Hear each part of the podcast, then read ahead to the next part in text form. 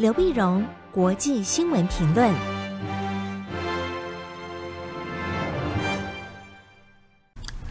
各位听众朋友，大家好，我是台北东吴大学政治系教授刘碧荣，今天为您回顾上礼拜重要的国际新闻呢。第一个，我们先从中东看起。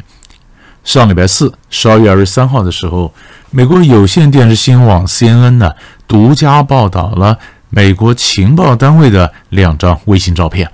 这张片照片中清楚显示，沙乌地阿拉伯就是沙特呢，正在全力制造他自己的飞弹，他的导弹系统。那这个新闻出来呢，当然对中东情势会造了一连串的涟漪效应啊，那非常值得我们去关注。首先，我们看沙乌地啊。沙乌地跟中国大陆的军事关系啊，嗯，行之有年啊，因为他们本来就是战略伙伴关系。那行之有年呢，沙乌地从中国取得了非常多的军事科技啊，不是飞弹科技，也买了很多中国的飞弹。但这次呢，他自己着手在中国援助之下，亲自着手去制造自己的导弹系统呢，倒是第一次。那沙乌地为什么这样做呢？一个主要原因就是对美国所提供的安全保障呢，不再放心，因为美国现在整个战略布局呢，是要从中东撤出，转向亚洲，重点要从中东转到亚洲去遏制中国的扩张，所以对沙乌地的这个安全似乎不是那么上心啊。二零一九年的时候，沙乌地有两个核子的设施啊，呃呃，这个炼油设施啊，那么遭受到嗯这个伊朗的无人机的攻击。那攻击沙乌地，本来以为说炼油厂遭到攻击，美国应该会起来替沙乌地讨个公道哈，或者用用这个军事啊去这轰炸了一些伊朗支持的民兵啊，作为报复等等，就没有啊，没有。美国呢，只是只是用这个口头上抗议，并没有任何军事上的一个惩戒或者报复行动，这让沙乌地提高了警觉。更何况呢，拜登总统上来之后，美沙关系。远不如过去，呃，川普总统时候的美沙关系。川普时代呢，美沙关系是以沙乌地作为美国整个中东政策的支点。那可是现在拜登的整个中东政策呢，却是以重返伊核协议作为他的一个突破点，整个概念完全不一样。所以沙乌地才想说，他慢慢去走他自己的路，然后所以跟中国、跟俄罗斯走得比较近。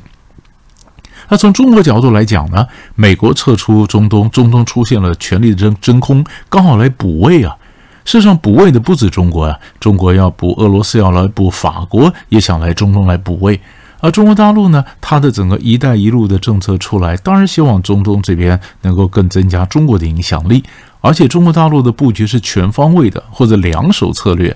你可以发现，今年三月底的时候呢，王毅到了伊朗。跟伊朗签了二十五年的经济合作的协议哈，那么双方的投资合作方方面面关系非常的结实啊。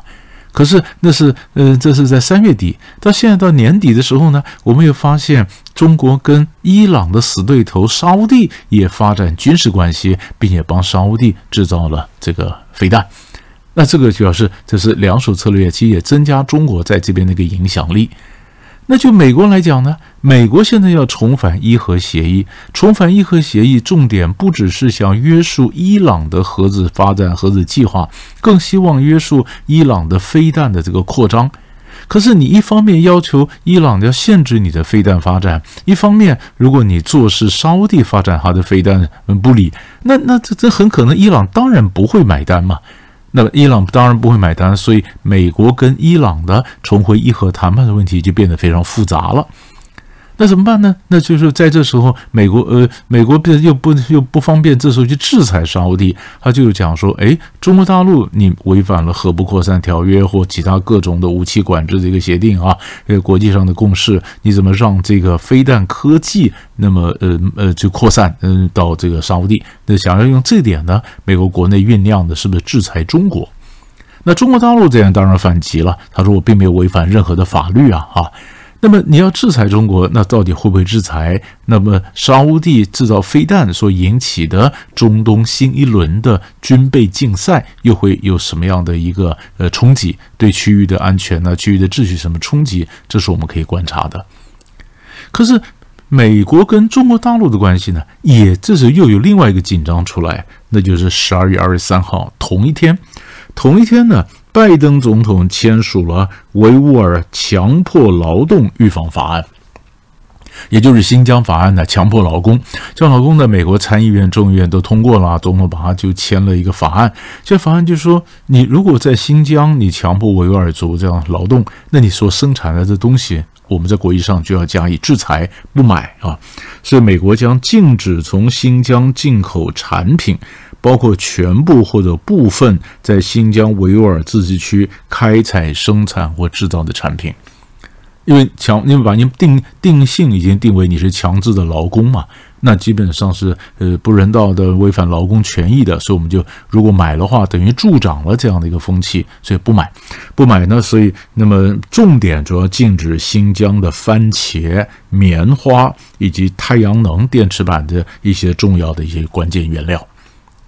那你说这消息出来以后呢？当然，嗯，这个棉花业者呢，或中国大陆这边就抗议啊，说你这个这是不公平的。但是很多的跨国公司啊，也陷入两难，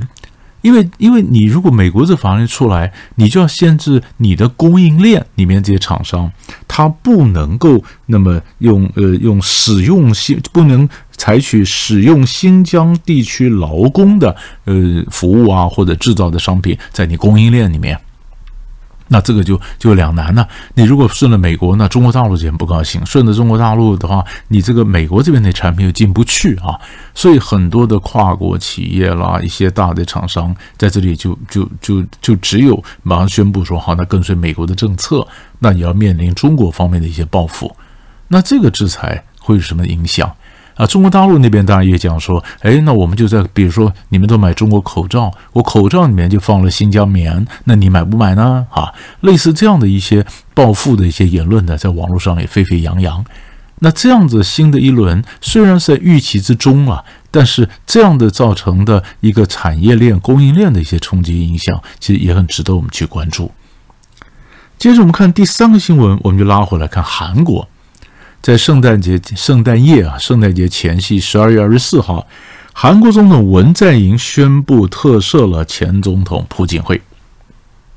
我们晓得朴槿惠呢，她今年六十九岁啊。她当总统时，因为涉及到她的闺蜜嘛啊，那各种的一些呃不法、一些索贿啊等等，那这些整个整个的这个罪行呢，被判刑二十年。二十年，二十年呢？若加上贿选案呢，呃，加起来，这总共的刑期是二十二年。朴槿惠今年六十九岁啊，如果没有特赦或者假释的话呢，他他都都把刑期做完了，他要做到二零三九年，以八十七岁的高龄出狱啊。那那文在寅当然就讲说，呃，当然因为这个朴槿惠年事已高，身体又不好啊，又动过手术，又动手术，所以呢，才那时候宣布特赦。这次事上的朴槿惠除了被罚以外呢，呃，刑期以外呢，他其实上还包括了一百八十亿韩元的一个罚款，一个罚金，而且还有被追讨犯罪所得三十五亿韩元。但因为他缴不出钱，所以呢，检方扣押了他位于首尔市瑞草区内古洞的一个住宅啊。那还不够的话呢，可能要强迫劳役，三年之内要做劳役啊。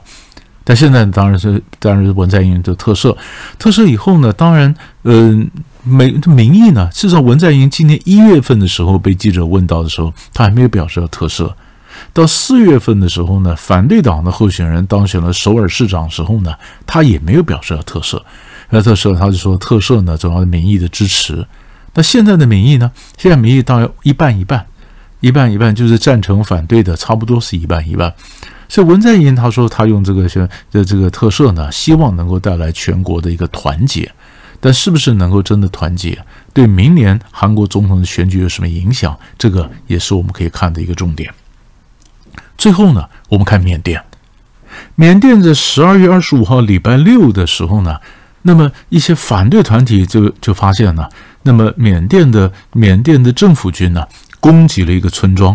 在缅缅甸东部克耶邦的高速公路上呢，看到有有的车子被焚毁，那里面的这个攻击的这些焦尸啊，三十几具啊，三十几三十几是会就是包括老妇女啊、小孩啊被军方残害而死啊，烧了他的车子，烧了车子呢，那么这时候这国际国际一片哗然，要求缅甸政府必须要调查，必要有个交代啊。缅甸从今年二月一号发生政变以来，局势一直不安，一般像各地都组成了叫做人民防卫部队，此起彼落，人民防卫部队向缅甸各地啊就揭竿而起啊，抗抗军抗对抗这个军政府，就和政府军呢也陷入一个焦灼的拉扯的一个状态。阿拉状态。那么稍早的时候，美国美国也得到一些情报啊。那么缅甸缅甸呢，就抓到一些军的，抓到在几个地区抓到人，都是活活把他烧死。但当然里面除了缅甸人外，也有一些非营利组织，比如说像这次的这些呃这些一些惨案，就那么缅甸的反对人士也指出来，非营利组织拯救儿童基金会的两名工作人员仍然下落不明。换句话说，缅甸的这个呃军方的权力越来越巩固，可是呢，他在对抗这个反抗势力的行为越来越失控啊，越跟着暴力的事情已经传了好几次了啊，不止这边的村庄被烧，就那边有卡车在高速公路上，然后里面很多焦尸啊，怎么样？那么国际上的不断的制裁，那似乎对缅甸局势也没有什么太大的影响。那这样子，这样的一个缅甸，如果这样子巩固下来，所以敏昂莱将军则表示：啊，我二零二三年我要进行选举，我要还政于民。但是这个空话的一个宣誓，其实没有什么太大意义。但也像这国际上居然这么将近一快一年的时间，而那缅甸是束手无策的。那这个，那像看看明年会有什么新的压力出来，或者东协有没有什么办法能够让缅甸能够真的展开对话？其实东协要证明自己存在的价值，那么怎么解决？呃，顺利能够解决缅甸的这僵局，其实是大家都要看的一个非常严峻的考验。但是这惨案一个个爆出来，引起联合国的关注，那其实这个考验其实还真的就等着那么东协展现他的能力。所以这也是我们能看看缅甸问题最后怎么解决的一个一个方向。大概上礼拜几个大的国际新闻就为你装到这里，我们下礼拜再见。